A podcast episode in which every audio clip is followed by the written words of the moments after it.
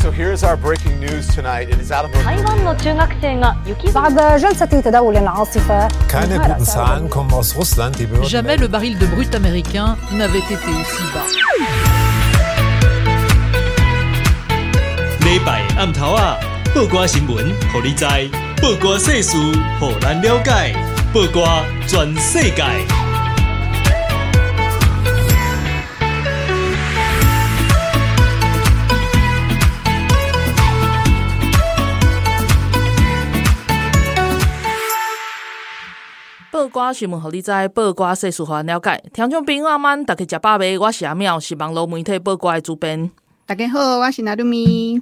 哎、欸，上周啊，上周我们不是找那个小雨、萧良宇嘛？对。然后我还以为的是，的是，就是反应非常好。嗯。然后我还想说，哎、欸，萧良宇就是把柯文哲骂了一顿之后，然后我们也骂得很饱了，应该可以短时间不用理这个人了吧？这个恶男这样子。但是他。他值得骂的东西还太多，我们没有办法停下来，啊、怎么办？代金不行，我行为和你干单。对啊，好啊，今天就我跟阿妙，我们两个人来那个，就是讨论一下，就国内的政治话题这样子。嘿啊，针对最近的时事，最近其实就是七六之后，嗯，也好多事情哦、喔嗯。对啊，然后七六，嗯。嗯，我首先要先来笑一件事情，是，就其实也还是柯文哲。拍谁？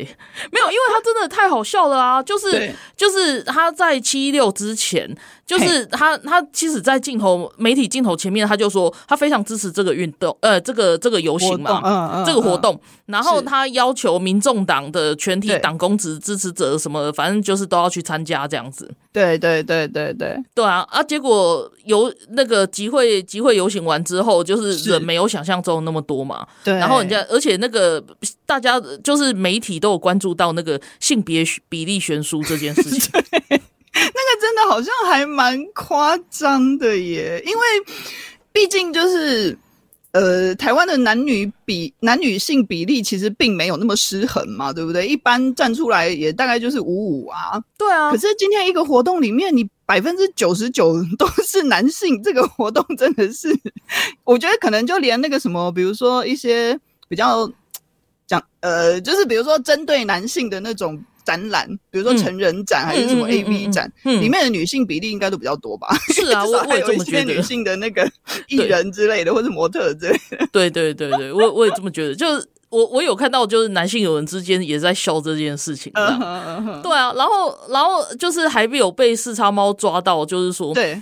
就是就是他那里面就是不是会随机就是街访一些有去参加的啊？对对对，就是当时有一些就是各个不同的诶，是不同的新闻媒体，然后他们就是找了好几十位有去参加游行的那个就是民众访问，嗯、对，结果里面好像高达八成都是民众党的对支持者，要不然就是党工诶，好恐怖、哦！还有他们的民众党党代表。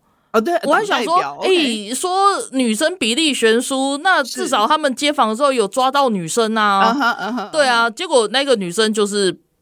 被人家发现说，其实根本就是民众党党代表，党代表，对啊，啊，在游行难怪嘛，对啊，啊，在游行之前，柯文哲不是讲了吗？嗯、他下令全党的党公职人员都要都要去参加，都要支持这个活动，对对对，对啊，所以可是后来他又反，就是后来记者就是游行结束之后，嗯，记者去采访他，然后他又说没有啊，那是人家办的活动，跟他没有关系，黄国昌跟对。馆长办的活动，我只是一个来宾而已，吼，我们没有动员还是怎么样。可是，所以他现在是在神切割吗？就还对啊，然后可是有另外一件事情可以佐证的是，就是那个四叉猫啊，嗯，他又找到了一个，你知道四叉猫就是他有好多管道哦，他好多线民，你知道吗？他好多线民，他常常他常常有一些什么记者的群组里面的截图啊，或者是他们有那个就是民众党的一些就是组织里面的截图，都有他的眼线，而且我真的觉得民众党你们是不是应该要稍微。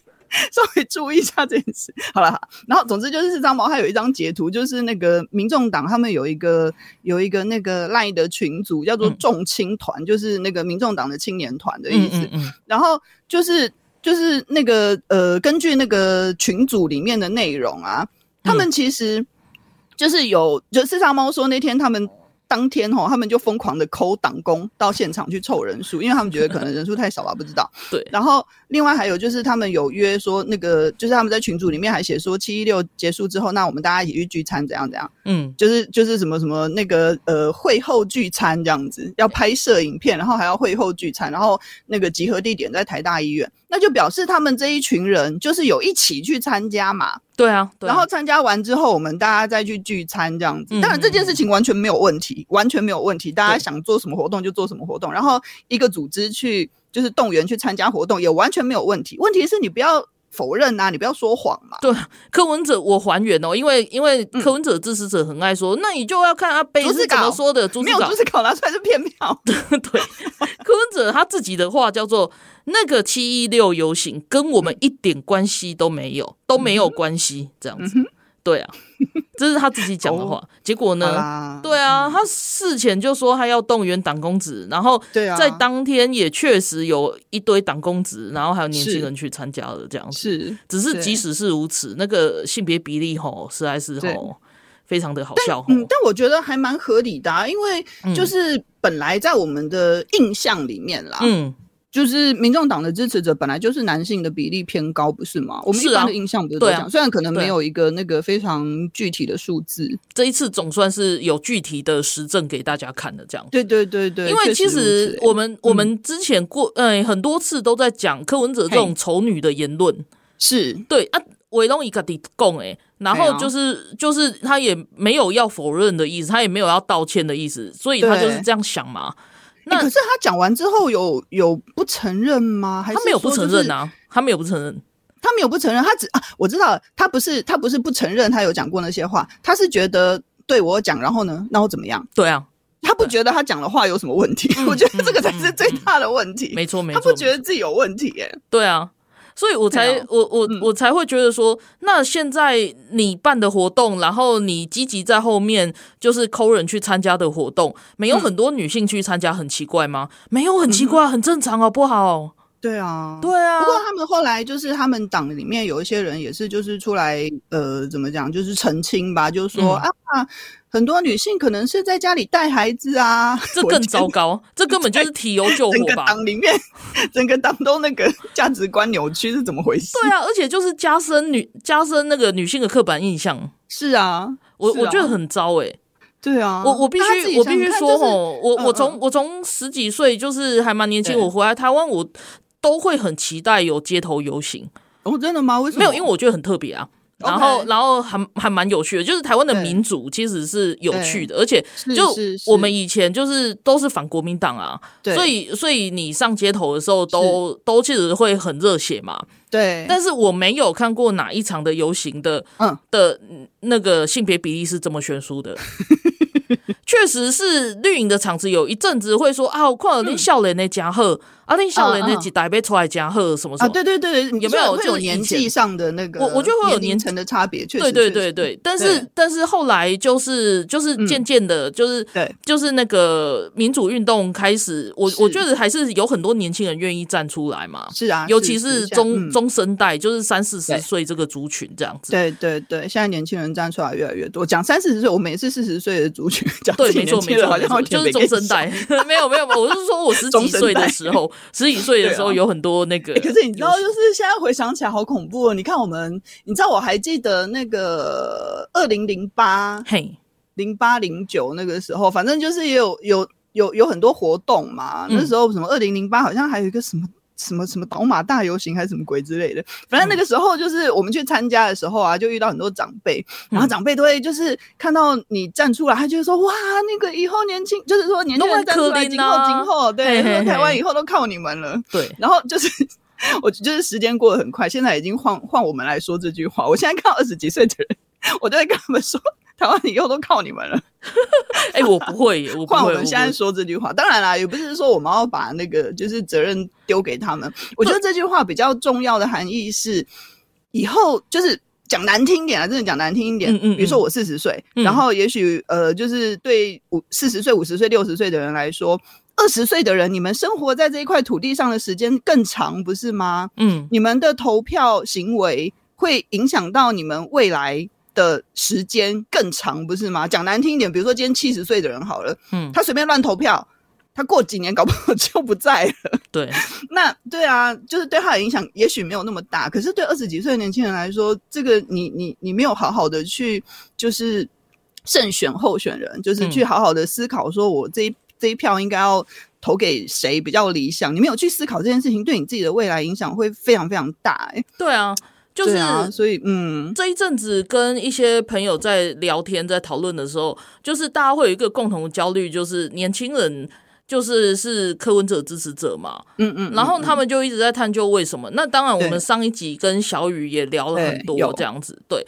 那我我觉得，与其说他们是柯文哲支持者，倒不如说他们是一群觉得就是都不喜欢蓝绿。都有点厌厌恶蓝绿的的人，那眼前眼下他们就会觉得柯文哲是选项啊，因为我不想选蓝，不想。但是但是经由这一次七一六的时候，然后跟后面他在讲那些北朝威的时候，对，就是故意在那边神切割。我觉得，对，我觉得就是年轻人如果有在听的话，你们其实要好好的想一想，柯文哲真的是唯一选项吗？其实不是诶。对啊，尤其我我想要讲的是说，你看哦，就是我们、嗯、我们生长在台湾这边，我们其实很自由，嗯、然后也很快乐嘛，然后可以随便你讲一大堆乌龟伯狗西啥这样子，嗯、就是就是之前呃最近荷兰他们有做一个报道，嗯、他们就是、他们就是有提到，他们就是世界幸福指数的排名。Okay, 这个是荷兰人哦，嗯、然后他为了他为了做这一个报道，因为他们其实已经有民调出来，然后他做这个报道，他还特地跑来台湾。然后他住了一阵子，他他好像住了、哦、住了几个月这样子，嘿嘿嘿，然后他就他就有形容台湾的一些文化，然后一些、嗯、一些东西看起来好像就是从中国而来，嗯、但是事实上不然，这里的自由跟民主是台湾跟中国最大的差别。没错，没错。所以他很他会认为说住在台湾是很幸福的一件事情，是，而且相对就是因为有民主跟自由，所以很多很多事情我们在这里在做很多事情就有很多空间。对，然后就有很多选择嘛，是啊，对啊。那我要讲回来是说，其实年轻人，你不要想说蓝绿之外才是选择，嗯、其实你要你要很持平的去看所有台面上选票上所有的选择，这才是对。的，对没错。然后你再去决定，对啊，嗯嗯嗯，就是我想到那个就是沈博洋老师啊，对，他前一阵子就是呃写了一篇文章，然后就提到说，就是。台湾政治其实有一个很严重的问题是识别度，就是你有没有办法去辨识，比如说 A 候选人跟 B 候选人他们的差别是什么？然后他提到一个点，就是呃，就是很好玩的点，就是比如说你今天拿那个选举公报嘛，哈，选举公报上面不是都会写每一个候选人的证件嘛？对。那你把那个候选人的名字遮起来，还有他你看那个证件也遮起来。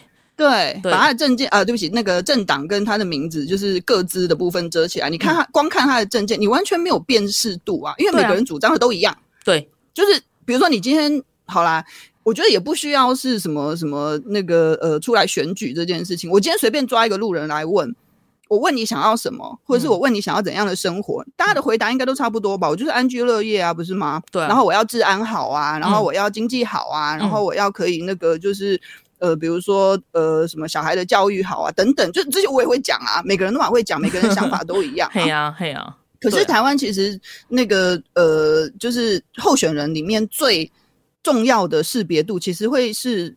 那个对于台湾的国家定位的主张，欸，哎，就是那个陈伯阳老师，他是写“统独”两个字啦。其实就是我们把它对，就是稍微解释一下的话，嗯、其实就是对台湾这个这个国家的那个认同，然后还有就是国家的地位的认定这样子。嗯嗯嗯嗯，对啊，就是就是，如果像我们比较常在接触政治，我们会用“统独”。来区分嘛？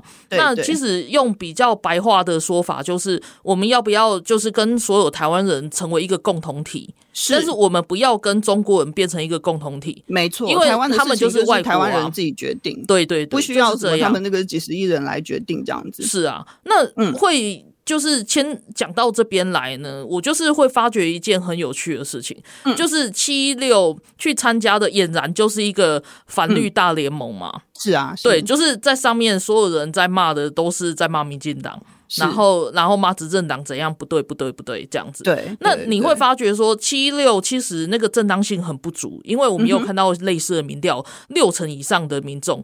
觉得觉得他们这个游行的的正当性很不足。结果呢，然后去的人也没有也没有想象中的多。是，结果那一天去的三组候选人，当然都是蓝营的同派的蓝白啦的候选人，中文候选人就是柯文哲、郭台铭跟侯友谊。好，郭台铭还没有说要当选，但是我们一般是把他当成他。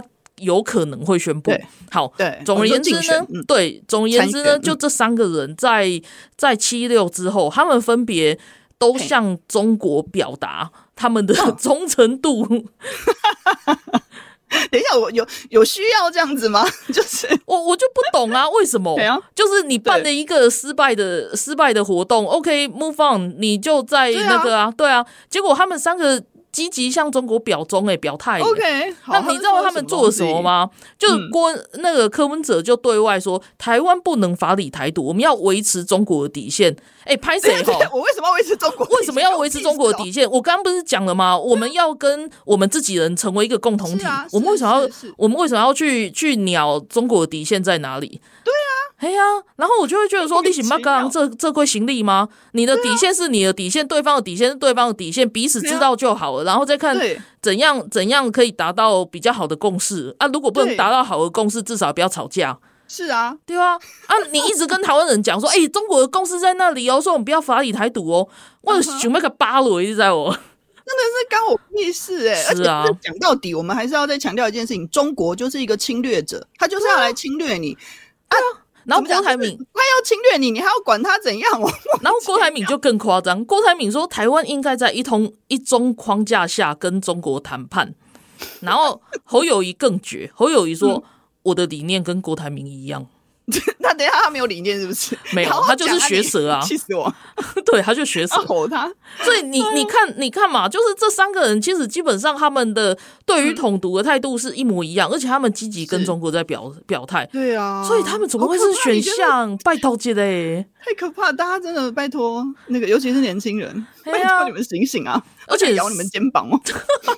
就是什么事情，其实我们把统独处理好了，然后我们其他的生活，我们保有很多的选择。就像没错在那个荷兰人在做的那个幸福指数来看，虽然我们常常每天都怨声载道，那不会探卡贼嘞，可是仔细想想，我们还是幸福的。对啊，呵，我们先休息一下，这段先告讲，带你看看档案。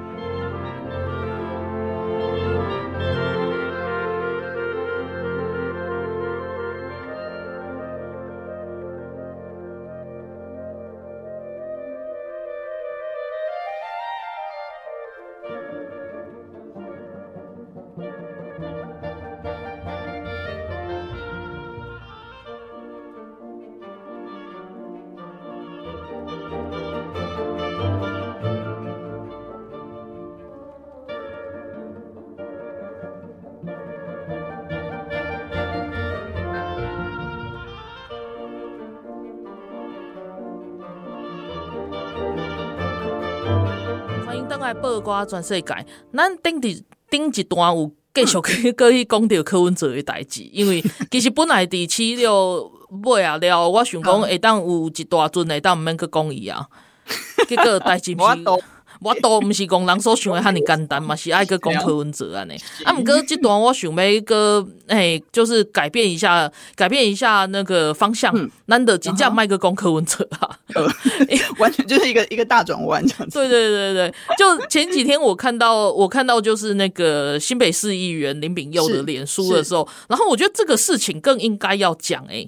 真的。就是就是比较少人 follow 这件事哦，比较少。可是其实他隐隐约约在军武界有有引起很大的波澜，然后然后在就是也也有一些争议。可是那个争议，我觉得反而是往我觉得比较担心的方向去走。所以我觉得应该要讲一下，因为那那一波狼群我跟娜娜真的都不是什么军武专业。对，可是其实我光看，对，可是我光看他，然后后来台湾基金他们也有开记者会。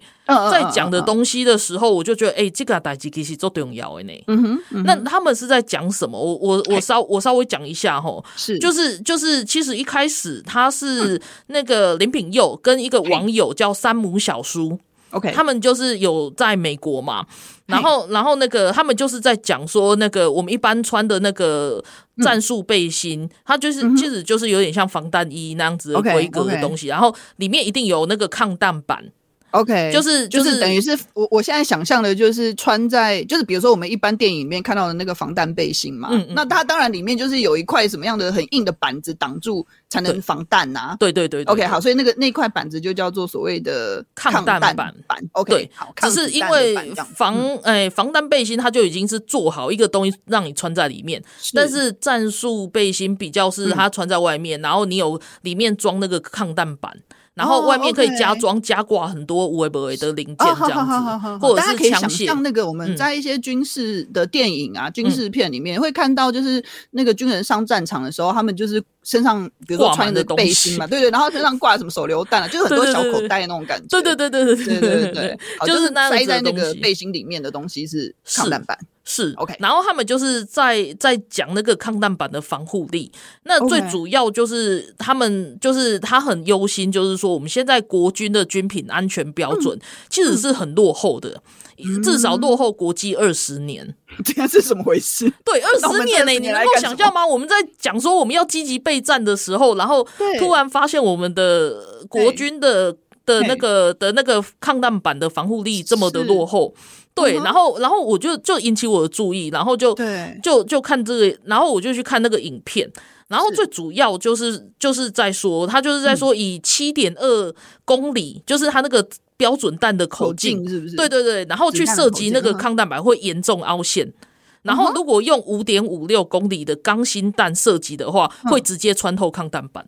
等一下，直接穿透怎么回事？就是他们他们国军就是等于完全没有防护力啊，完全没有啊，完全没有。我穿着那个，我穿着那个，然后如果敌人用什么五点五六公里哦，对的钢芯弹射击，然后就会贯穿抗弹板。怎么办？是啊，是啊，这样子我们对得起我们的国军弟兄吗？然后，然后我就是正要讲说，不好意思哦，就是解放军他们用的就是。这个五点五六公里的钢芯弹啊，好可怕！所以，所以他们才觉得这件事情我们的敌人呐。对啊，所以他们才把这件事情踢爆。就是其实这件事情其实很严重，真的。但也有一些人会觉得，然后后来当然国防部会立即回应，因为这件事情不止林炳佑讲，然后台湾基金他们开记者会，就是在讲这个事情，而且他们还就是穿了，他们就是。我我看到那个记者会上，嗯嗯、他就是穿那个国军的标准配备，那个战术背具背心然后还有跟我们在民间可以买到的标准配备。哦，哎、欸，你知道那个真的差很多哎、欸，就是防护力，然后跟专业程度，就是我们一般在民间就可以买到的那个、欸、那个规格，对，就是比国军好很多。哦，所以这件事情就是有引发一些，虽然像我们都不是有什么军事背景，可能平常不会去注意那个，但是还是有一些人看到，然后然后就是有引起引起很大的争议，所以大家就去就去督卖国防部啊。哦哦哦哦哦，对，那国防部有什么回应吗？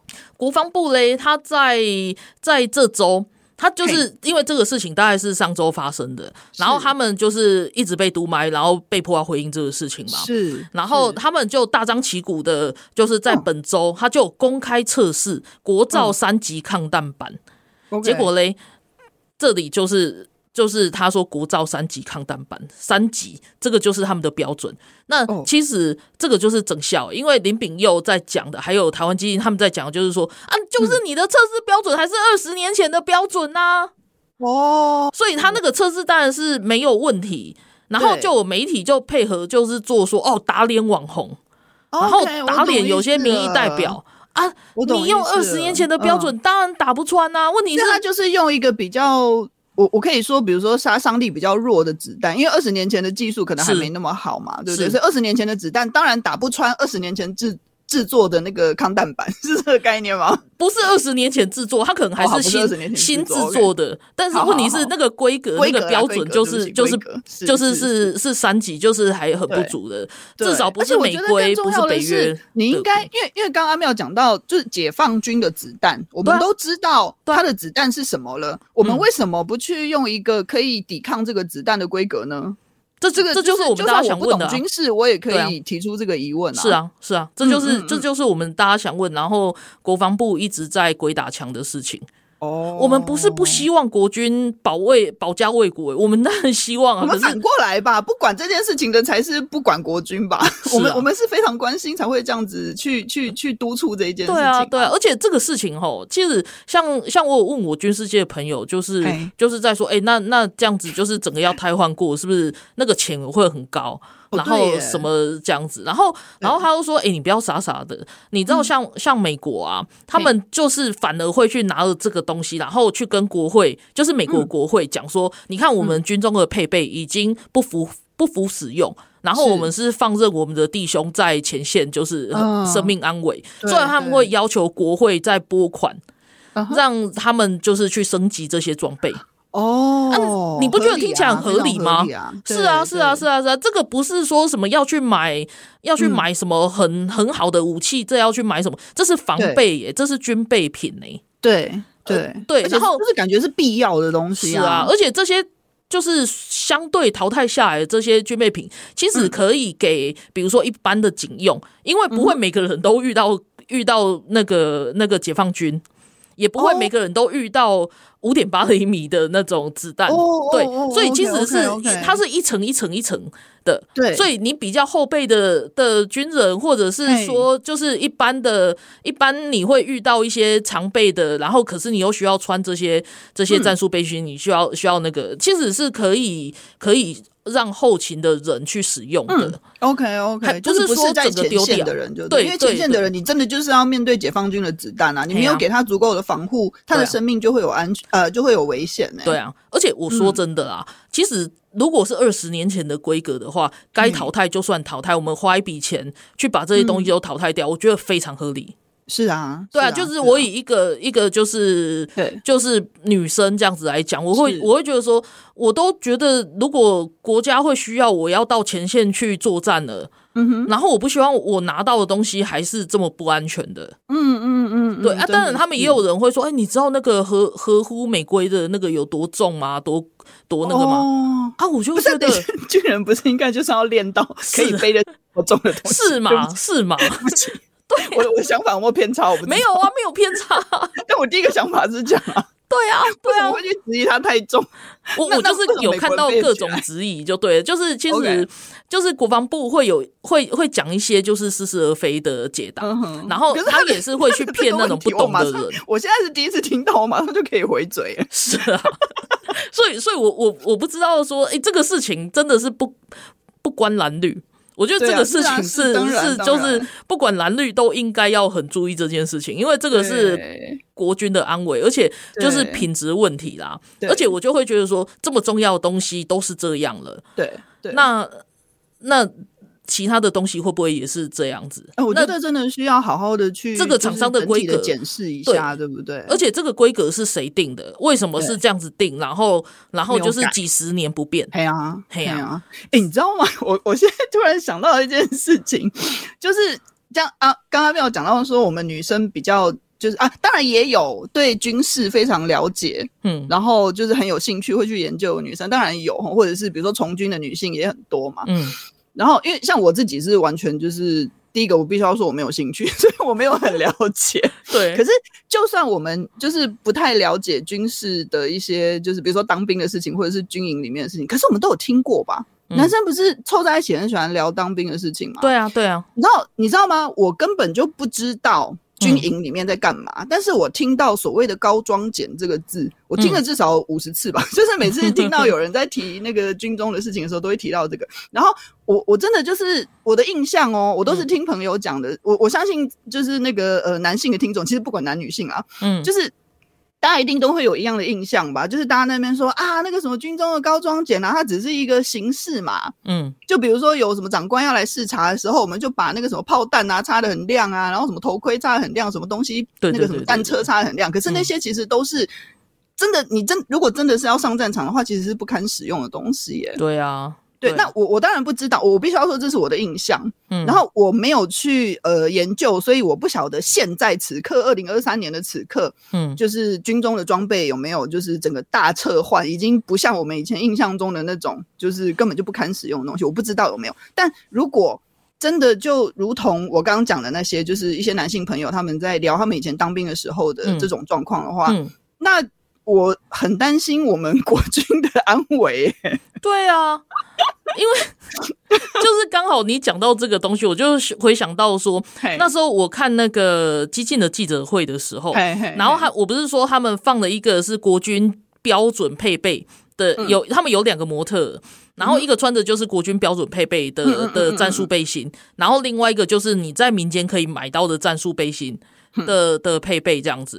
然后他们除了抗弹板这个东西需要被就是很需要关注以外啊，他们就在讲那个国军他们的那个战术背心，他他那个侧面啊，他只靠魔鬼毡去固定，他没有任何的扣具，所以所以。他们我们不是会说他们掉很多东西，包括弹夹，对对对对，然后包括一些就是比如说鬼之类的，对对对，枪械，甚至他们急救的那个止血带什么东西也都会装 装在身上，就是各种就对。然后如果你那些东西其实都是有重量的，包括弹夹，尤其弹夹跟枪支嘛，所以其实都很重。那你就只有靠魔鬼毡固定的话，那个那个其实它它那个其实有影像，它就一扯就扯掉了，而且就是软趴趴，它会那个。然后另外一方面，他们在在民间可以买到，他们没有说什么厂牌，但是就是民间你可以取得那个那个就很硬。就很厚，oh. 然后很硬，就是挂上去直接就是挂上去，okay, 它不会在边就是薄薄软软的这样子哦。嘿，所以材质有差，有材质还是有差。我觉得说，就是你现在国军应该反而国防部应该要趁着这个机会，然后你全面去检视。真的，人家在讲这个东西，要不然还有一个做法，是就是他们也有之，就是之前就是这件事情在引发讨论，也有很多人倡议，就是说，嗯、那你就开放让这些军人去购买，适、嗯、度的去购买，你只要不要买，哦、比如说，呃，我就不会北拔刀去买解放军的迷彩，因为听说那个迷彩样式是不一样的 对，这就很北拔。然后或者是说你过你故意去买什么东西，把一些辨识的东西遮掉，这样子，对，就是你还是有一个最低限度的规范。那其他的东西你都可以去让他们适度的去买，去更新他们的装备，我觉得是好的。哦，哎，这个有对啊，我觉得蛮有道理。我想到，我一直想到一些那个。类似的事情，就阿妙没有在台湾念国高中嘛，对不对？没有，高中没有啦。没有。然后像我们以前啊，就是国高中都有什么法禁啊，还有鞋禁，就是你穿什么鞋子，为什么学校其实都会规定你。然后学校以前国中也没有。我念高中的时候，其实有比较好一点点了，嗯、就至少。学校它是给你一个规范，比如说，呃，我要求你穿全白的鞋子，但是也许比如说什么 Nike 还是什么，啊、对不起，我是不不能打广告，好，就 是比如说有一只豹在上面啊，或者是一一个勾勾在上面啊，那个勾勾有颜色没有关系，但是你整双鞋必须要是白的，OK，就是学校会有一个这样子的，就是规范，哦，那你就是至少遵守这个规范，然后就就就可以通过。我觉得阿妙现在讲的事情就有点像这个。对啊，那开放让事实上他们也跟我讲说，现现在的状况，他们好像也是每年会有九千块可以让你去买，可是问题是他那个限制很少，就是比如说就是让你去买个袜子，然后买个什么东西，你还是全部你的你的外观还是要装备，嗯，对对，你的装备外观什么还是要按照它很自私的规定，是是，就是你其实还是没有办法根据功能性去增添。那等于这九千块，我就不晓得你要买买那么多干嘛？内内裤买十打嘛之类的。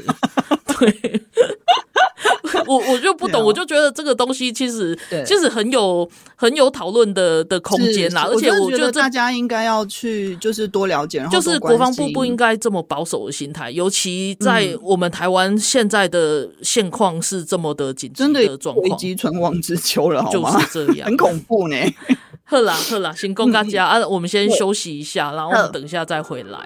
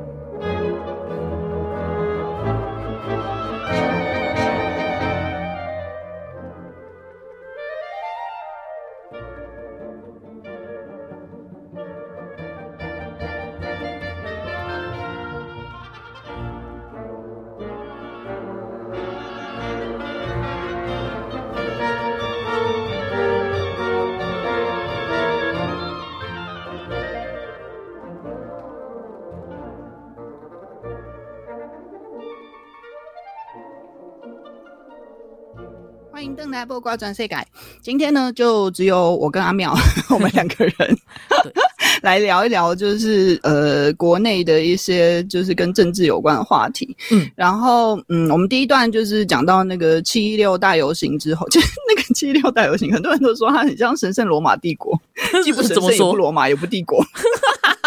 就公平正义游行，有没有？就公平也不正义，然后也没有游行，也没有游行啊。对，他其实就是 就就定位的机会而已。没有，对，那他为什么要叫游行？我妈，这是什么东西啊？烦死！好了，第一段就讲到这个，好。然后中间中间我们第二段就是讲到一个很重要的东西，是军备的问题。哈，这个如果大家没有听到第二段的话，那个我们有那个呃，就是英党在线上，你可以回去听一下。我觉得第二段非常值得大家去思考。嗯，好，然后我我想要第三段，我想要再回到那个游行的事情，因为 就是上次那个七一六大游行是啊，好像也没有游行啊，就是七一六的集会，七一六的集会是那个黄国昌跟馆长办的嘛，对。然后柯文哲虽然呢，他有就是希望他的民众党的党员还有支持者去参加，但是他事后又否认，他就说没有，那跟我没有关系，那是人家办的，我们只是当来宾而已。好，那不管他。但就是呃，因为那天那个谁啊，那个侯友宜也有去嘛，有、啊。可是他那天就变成配角感觉，有没有？他不管感觉有点，他不管在哪里 都是把都是这样的角色，存在感比较低一点。对，他的人 设就已经是配角了，好像是哦。对啊，而且就是人家讲什么，他就跟着讲什么。他连自己也在那边讲说，我的意见跟他一样，这是这种说法，那 自己要自己配角自己。其实你你仔细想想，很恐怖哎。台湾到底是怎么了？我们这么缺人才吗？为什么这样子的人可以出来选总统啊？我觉得是那个党的问题，太可怕了吧？我我觉得是那个党的问题啦。是，要不然不缺人才。那个党如果一个党没有人才的话，你是要怎么挑一个有人才的人出来选？好啦，然后对啊，是是是没有错。然后，然后那个我要讲一个，就是那个七月十九号的时候新闻啊，就有有一个新闻说，呃，因为。就是看七一六好像还蛮好玩的嘛，然后国民党，国民党里面有很多党代表，他们就联署提案，嗯，然后建议建议党中央，可能还没有那个啦，还没有成案，但是他们就是有党代表出来建议他们国民党党中央说，哎、嗯，那我们十月来办一个游行啊，我们来办一个反台独大游行。所以我刚刚说他们这个党没有没有人才，是不是真的？是。反台独大游行，好哦。嗯嗯、然后记者就去，然后我要讲一个那个超可爱的事情，我想大家可能有看到，就是就是记者联访嘛，他们就去访问侯友谊，就是说，哎，你对你们党内就是这个声音，就是说要办反反台独大游行的这件事情，你有什么看法？然后侯友谊就说，嗯，不错啊。反台独不错啊，我就是反台独的。然后他讲这一句话的时候，当场站在他身边的四位记者，通通都笑出来，噗嗤这样，很可爱，对，非常的可爱。他的表情超可爱。大家如果没看到的话，我非常的推荐大家去找那个新闻的影片来看。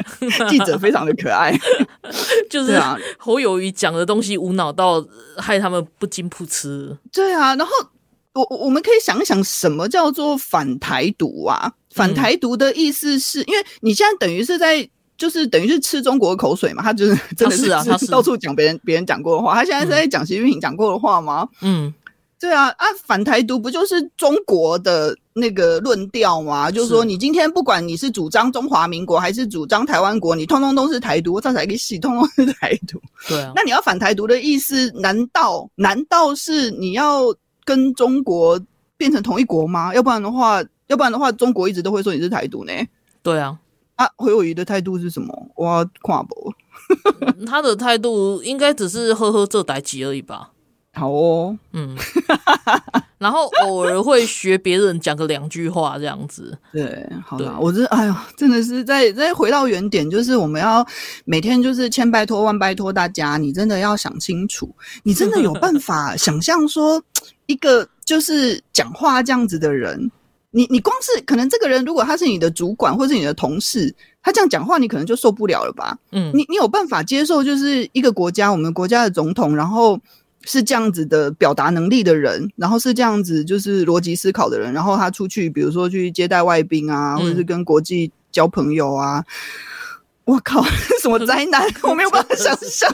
对，真的是太恐怖了。而且，其实我觉得更恐怖的还有另外一件事情，就是刚刚娜娜讲的那个是千真万确，而且就是侯友谊只是表现型，可是其他口才比较好的也没有比较好啊。因为我觉得他们脑袋基本上都是一样的啊。是啊，他们都在唱和中国，哎，我觉得这是最可怕的。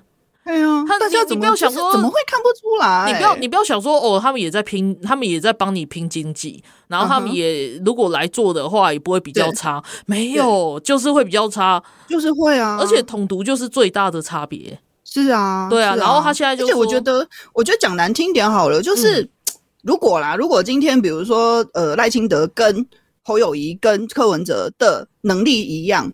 那我为什么要？我为什么不选一个有台湾意识的人？当然啦、啊，当然要、啊。就是我不懂那个选，对啊。就是不管怎么样，逻辑就是 就是都很明显啊。对啊，对，好啦，大家真的要想清楚。然后那个，诶，讲到。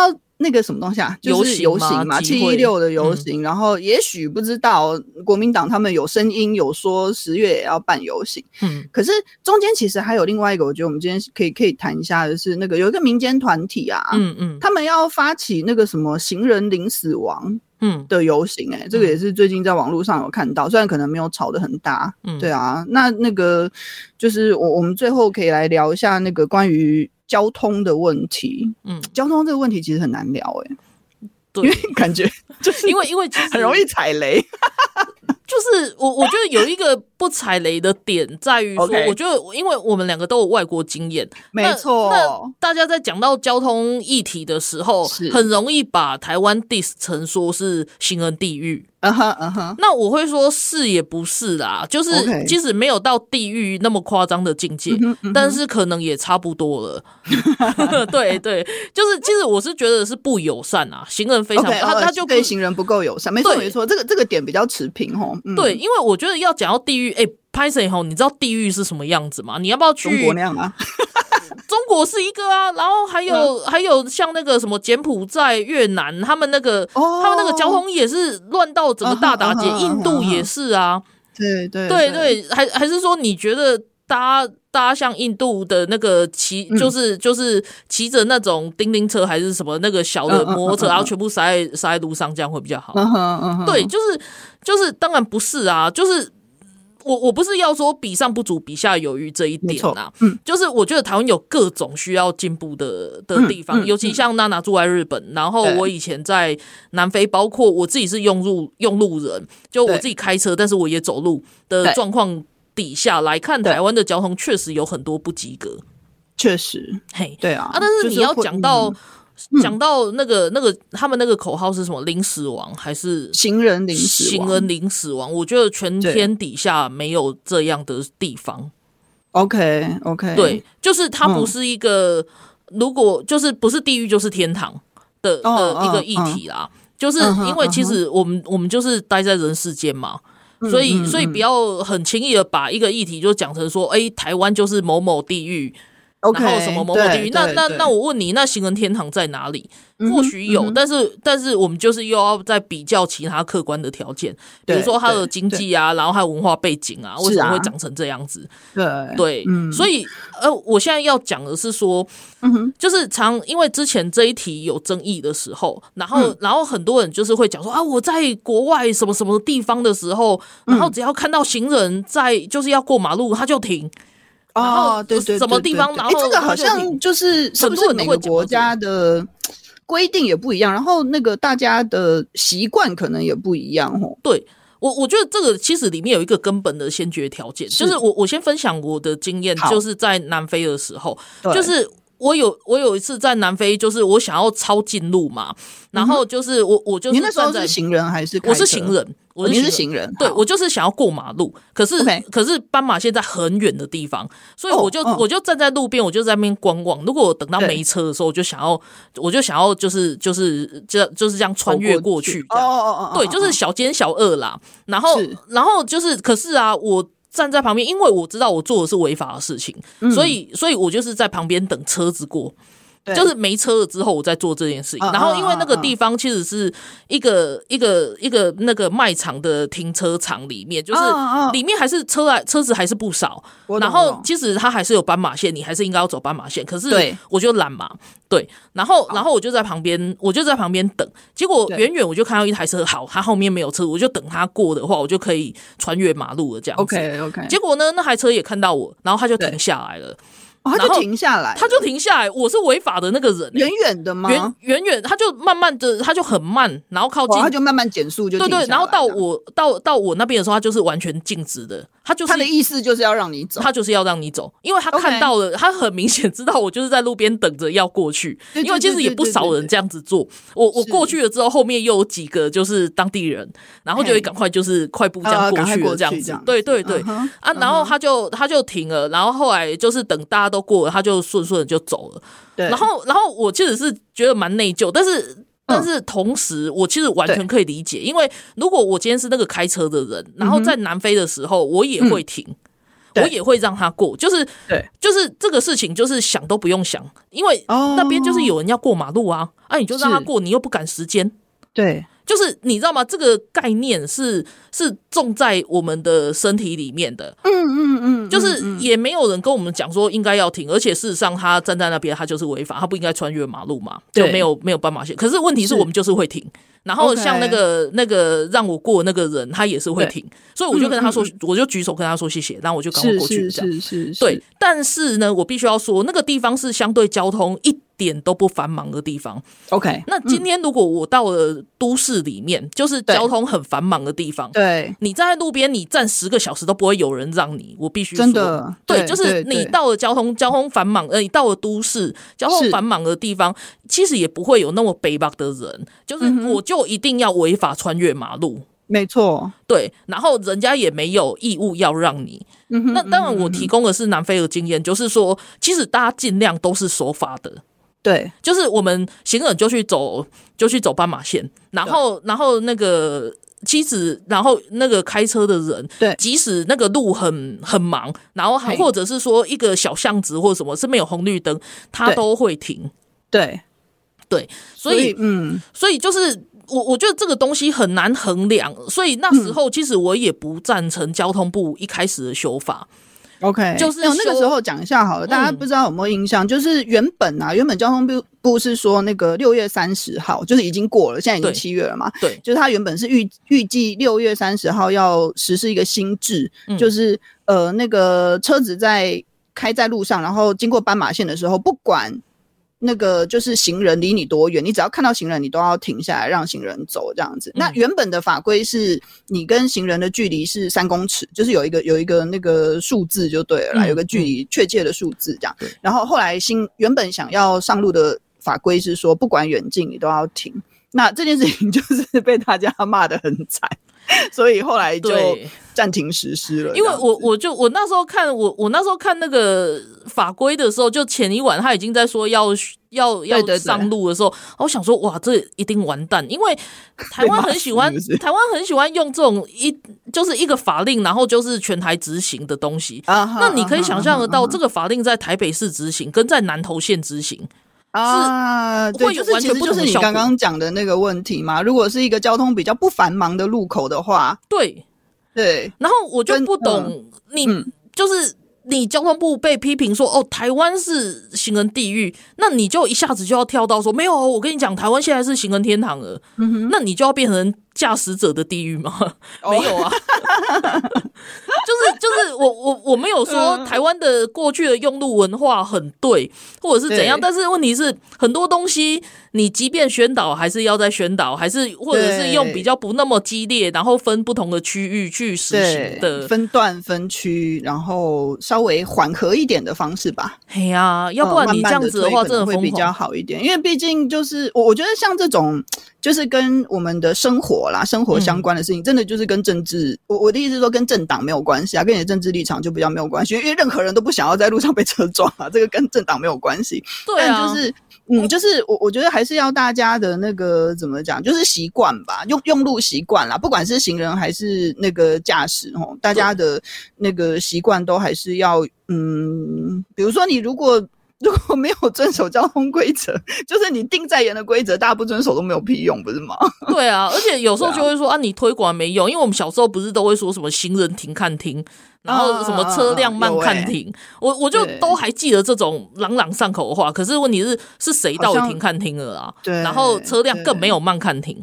我我记得印象最深刻的就是等到像像我在过马路的时候，嗯，然后绿灯本来就是行人可以走的，可是像那种左转车辆啊，啊，他就会对对对对对逼得很近，这个真的很烦，哎，你知道他就会逼近到那种那种好像你欠他一样，哎，不好意思，现在明明就是行人绿灯，是我走的时间，对啊，对啊，对。他就要抢时间这样子，真的，你知道我也有这个习惯。嗯，我在就是我绿灯，然后可是呃，日本的话是跟跟台湾是左右相反这样子，嗯，就是所以是变成车子要左转的时候这样子。嗯，好，总之就是我绿灯，我本来可以走，可是我看到车子，我就会自动，我会想要停下来，你懂我意思吗？我会想要让车子被被旁边的人拉住，你知道吧？对，然后我先生就会拉住，不是，他是他他不是拉住我，我先生是会拉我走，他就说你不要等他，你这样子反而会浪费人家的时间，你就赶快走过去。嗯。就我在日本的时候啦，因为我我我自己会内建一个说我想要让车子的那个那个印象，这是我自己的习惯，然后我反而会被我先生纠正的。